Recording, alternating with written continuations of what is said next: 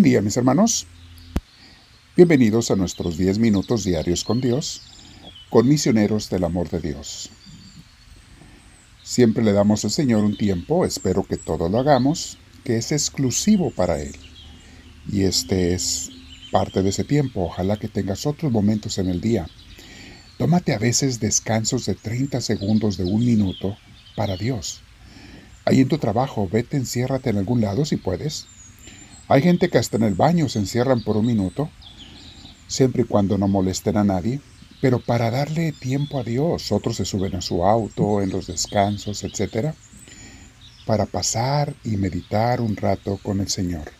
Para también comentarle lo que te está pasando cuando tienes problemas, situaciones difíciles y pedirle que te dé la paz. Nunca te conformes con no estar en paz. Pídesela en cualquier momento que la necesites. Y vaya que a todos nos hace falta, mis hermanos, a veces. Bien, Hoy vamos a continuar nuestra meditación, pero antes nos sentamos con la espalda recta, el cuello y los hombros relajados. Si puedes, cierra tus ojos, vamos a respirar profundo. No permitas que nada te quite la paz. Si tienes audífonos, úsalos.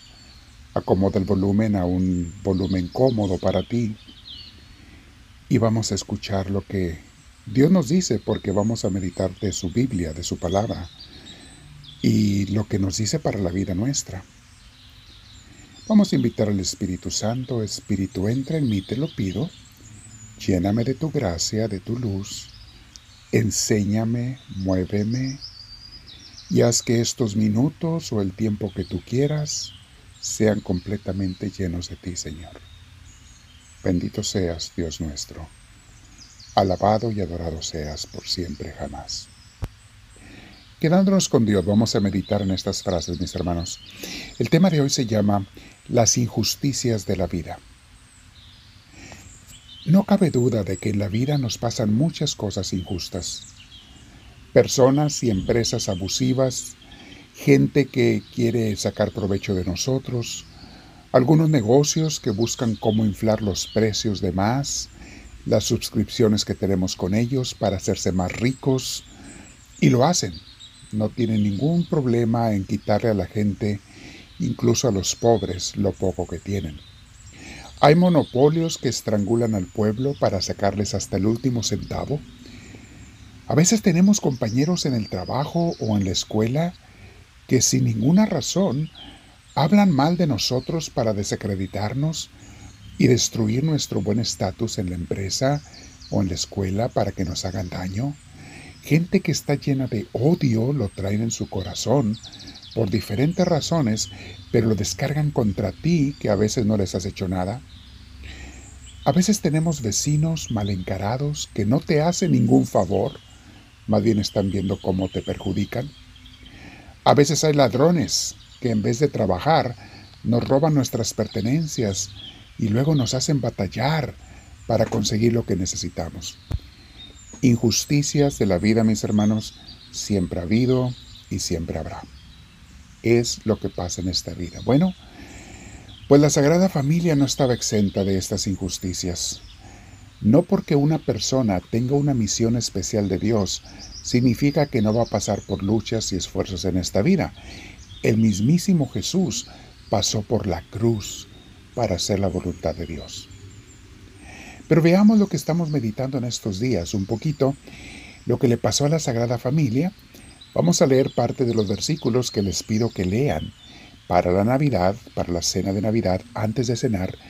San Lucas capítulo 2 versículos del 1 al 20, léanlos antes de la Navidad. Pero hoy vamos a meditar algunos versículos de esos. Lucas 2 del 1 al 7 dice así. Por aquellos días Augusto César, era el emperador romano, mis hermanos, Augusto César decretó que se levantara un censo en todo el imperio romano. Israel, mis hermanos, les recuerdo, era parte dominada por los romanos, era parte de su imperio, les cobraban impuestos a la gente, los tenían pues prácticamente controlados. Y luego sigo leyendo el versículo 3. Así que iban todos a inscribirse y cada quien tenía que ir a su propio pueblo de la familia. En aquel entonces, mis hermanos, la gente se distinguía o se caracterizaba por el pueblo donde, eran originales. Tenemos, por ejemplo, a José y, y María, especialmente José, que sus antepasados eran de Belén, de donde era el rey David. Y entonces José tuvo que ir a inscribirse con la familia, en este caso con la Virgen embarazada, para allá. Repito el versículo 3. Así que iban todos a inscribirse, cada cual a su propio pueblo. También José, que era descendiente del rey David, subió de Nazaret, ciudad de Galilea, a Judea. Fue a Belén, la ciudad de David, para inscribirse junto con María su esposa. Ella estaba encinta y mientras estaban allí se le cumplió el tiempo. Palabra de Dios. Esto, mis hermanos, era una injusticia muy grande eh, para José y María. La Virgen estaba a punto de dar a luz su noveno mes. Imagínense, viajar eh, en un burro, porque no creo que pudiera caminar tanto, eh, era un viaje, mis hermanos, de siete días para una persona que estaba completamente sana y que caminaba rápido. Iba a ser, son 160 kilómetros más o menos, de Nazaret a Belén. Y ese viaje lo hacían en un promedio de una semana. Tenían que caminar varios días. Ahora, si había mal clima, si la Virgen iba embarazada y no podía avanzar mucho, tenían que ir descansando. Mis hermanos, este viaje puede haber sido 10 días o más. Eso es una injusticia para esta pobre familia que están esperando su bebé. Y a los romanos no les importaba, ellos no hicieron excepciones. Usted tiene que ir, pase lo que pase, a eh, registrarse, a censarse a la ciudad donde usted es originario. Una injusticia, mis hermanos. Y allá, estando, como sabemos, le tocó a la Virgen dar a luz. Fuera de casa, fuera de familiares, fuera de gente que la pudiera ayudar o acompañar, ella sola, con José, en tierra extraña, porque pues su familia como quiera ya no estaba en Belén, estaba en Nazaret. De hecho no encontraron dónde hospedarse, se quedaron en un establo de animales, por la misma razón. Mis hermanos, eso es lo que encontramos como injusticias que nos pasan en la vida. No podemos entender completamente el por qué nos pasan pero sí podemos ver la mano de Dios sobre, sobre cómo a sus hijos los hace salir adelante en cualquier circunstancia, mis hermanos. Siempre al final Dios gana. No venció el diablo, no venció el emperador romano, venció Dios para cumplir su obra en Jesús y en la Sagrada Familia. Después de las penas y las injusticias de la vida, al final Dios nos da lo que necesitamos, mis hermanos, lo que nos hace falta y hasta usa a veces, casi siempre, esas mismas maldades para sacar bendiciones para los que somos sus hijos. Hoy voy a meditar con mi Señor Santísimo, contigo mi Dios. ¿Hay injusticias que yo estoy viviendo en el tiempo presente? Ha habido otras en el pasado de las cuales yo reniego y pues con justa razón renegamos. Pero al final, mi hermana, mi hermano, no dejes que el enemigo gane quitándote la paz. Muchas veces las injusticias que te suceden vienen mandadas precisamente por el diablo. Él quiere quitarte la paz. Y Dios te dice, hija, hijo, todo lo que quiero es que confíes en mí. Yo te voy a sacar adelante. En medio de estas injusticias el enemigo trabaja. También a mi hijo Jesús me lo castigó, me lo lastimó, me lo crucificó y todo eso lo utilicé para salvar a la humanidad. Mi hijo, mi hija, confía en mí. Se los digo por experiencia, mis hermanos, porque cuántas veces yo necesito oír esas palabras de Dios. Me las ha dicho muchas veces cuando me quejo de las injusticias. Vamos a quedarnos en oración, platicando con Dios. Ya falta un día más para empezar a celebrar la Navidad. Vamos a disfrutarla con mucho, mucho gusto, con mucho cariño, con mucho amor con la Sagrada Familia, mis hermanos. Háblame, Señor, que tu siervo te escucha.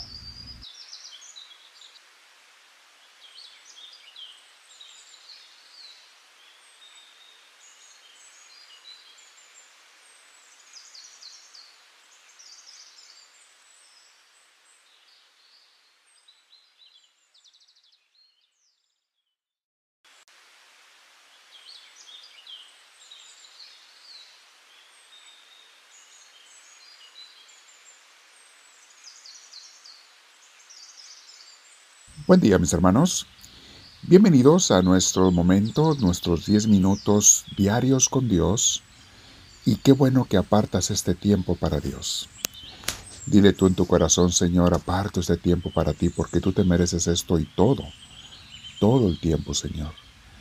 Gracias por esta oportunidad de estar orando con mis hermanos que están en muchas ciudades. Gracias, queremos unirnos en un mismo espíritu a ti. Vamos a prepararnos, mis hermanos. Siéntense derechitos, su espalda recta. Relajen sus hombros y su cuello. Si tienes audífonos, póntelos y si puedes, cierra tus ojos. Vamos a respirar profundamente, pero con mucha paz. Deja que Dios te llene de su paz y Él te haga sentir su presencia. Bendito sea, Señor. Guíame, Espíritu Santo y gracias por aceptarme a hacer oración. Hoy comenzamos un nuevo minicurso, mis hermanos. Se llama Un nuevo comienzo. Conforme nos preparamos para una etapa nueva en nuestras vidas, vamos a comenzar este minicurso llamado Un nuevo comienzo. Mientras estamos en este mundo, mis hermanos, nunca es demasiado tarde para volver a comenzar, para corregir, para cambiar para mejorar. Nunca es demasiado tarde. Empieza ya, porque mañana no sabremos si vendrá. Y sabemos bien que todo esto solo lo podemos hacer correctamente si tenemos a Dios en nuestras vidas. Si descubro que todavía no sincronizo mi vida con el plan de Dios, el plan que tiene Él para mí, hoy es tiempo de corregir eso, mis hermanos, de corregir el camino, de cambiar la visión de mi futuro, de elegir de acuerdo a su santa voluntad, que es la mejor para mi vida y la de los que me rodean. Dile conmigo a Dios las siguientes palabras. Vamos a orar juntos, mis hermanos. Dile así. Oh Dios mío, tú conoces mi corazón. Tú ves mis más profundos sentimientos, deseos y temores. Tú sabes cuál es la intención de mi corazón. De hecho, tú me conoces mejor que yo a mí mismo. Nada se escapa de tu mirada, de tu presencia y de tu amor. Por eso hoy te adoro desde lo más profundo de mi corazón, Señor. Y te pido que al comenzar esta nueva etapa en mi vida, en este año que viene, quiero hacer solamente tu voluntad. Muchas veces yo no sé, Señor, ni qué pedir cuando oro. A veces no sé ni cómo orar. A veces me siento cansado, abatido, al final de mis fuerzas. Pero sea como sea, quiero en todo momento estar contigo y hacer tu voluntad, y de esa manera recibir tu cariñoso amor, tu abrazo y tu alivio y tu fortaleza. Yo pongo hoy, Señor, mi confianza total en ti. Te pongo mi vida y mi futuro en tus manos. Yo no veo lo que viene en el camino futuro de mi vida, pero tú sí. Y tú puedes prepararme para él, fortalecerme y protegerme. Por eso te pido, tenme, Señor, muy cerca de tu corazón. No dejes que me aleje de ti ni un milímetro Enséñame a caminar tomado de tu mano. Cuídame, porque yo te quiero dar solo a ti toda la gloria y el honor que solo tú te mereces. Este año futuro te lo pongo en tus benditas y amorosas manos paternales. Amén. Vamos a meditar, mis hermanos, en Isaías 43.1. Conforme estamos preparándonos para una renovación, para comenzar este tiempo nuevo. Dice así, pero ahora así dice el Señor, el que te creó, Jacob el que te formó, Israel, te dice, no temas que yo te he redimido, te he llamado por tu nombre, tú eres mío, tú eres mía. Palabra de Dios. Repito esa palabra de Dios para ti, para mí, mis hermanos. No temas que yo te he redimido. Te he llamado por tu nombre. Tú eres mío, tú eres mía. Salmo 139, 7 dice, ¿A dónde podría alejarme de tu espíritu? ¿A dónde podría huir de tu presencia? No hay nada fuera de tu gracia, Señor, de verdad. Como dice este salmo, es muy cierto. ¿A dónde podría huir de tu, alejarme de tu espíritu, o huir de tu presencia? Entonces, ¿por qué a veces soy terco y quiero ignorar tu amor y tu presencia en mi vida? No me dejes, Señor, ser una persona terca, te lo pido. Isaías 12.2. Estas citas, mis hermanos, son de la nueva versión internacional de la Biblia. Isaías 12.2 dice así. Dios es mi salvación. Confiaré en Él y no temeré. El Señor es mi fuerza, el Señor es mi canción él es mi salvación. Palabra de Dios. ¿Te ha pasado, mi hermana, mi hermano, que a veces ante un problema o una situación te sientes perdido? Te sientes que no sabes a quién acudir, que no sabes quién te puede ayudar. Te sientes solo, sola. Bueno, recuerda estas palabras de Isaías 12:2. Dios es mi salvación Confiaré en Él y no temeré. El Señor es mi fuerza, el Señor es mi canción, Él es mi salvación. Palabra de Dios. Luego tenemos en Proverbios 3 del 5 al 6. Confía en el Señor de todo corazón y no en tu propia inteligencia Reconócelo en todos tus caminos y Él allanará tus sendas. Palabra de Dios. Repetimos las frases.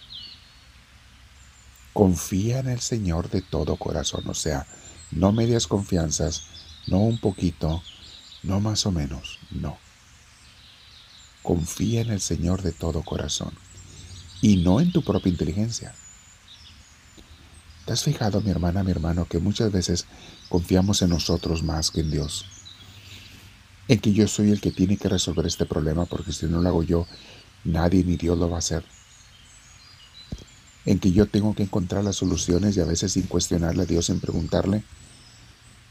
La soberbia nos hunde, mis hermanos. El orgullo y la vanidad nos, nos alejan de, de recibir las bendiciones de Dios y su protección. Y el versículo 6 que dice, reconócelo en todos tus caminos y Él allanará tus sendas. Él lo va a emparejar. Porque sí, mi hermana, mi hermano, hay caminos muy difíciles en esta vida a veces. Situaciones, problemas, situaciones familiares, de salud, económicas, anímicas, relacionales. Hay situaciones muy difíciles en nuestra vida, mis hermanos. Es cuando tenemos que recordar estas palabras. Tú confía en Dios de todo corazón. Nadie mejor que Él te va a sacar adelante. Y reconócelo no nada más en algunos caminos, no nada más los domingos, no de vez en cuando, no nada más cuando tienes un apuro. No, dice el versículo 6, reconócelo en todos tus caminos y Él será quien allane tus sendas. Siempre nos va a sacar adelante. Dios mío, me quedo en oración contigo. Te pido tu luz y tu gracia. Inspírame y enséñame, te lo suplico. Me quedo el tiempo que tú quieras contigo y te digo, háblame Señor, que tu siervo te escucha.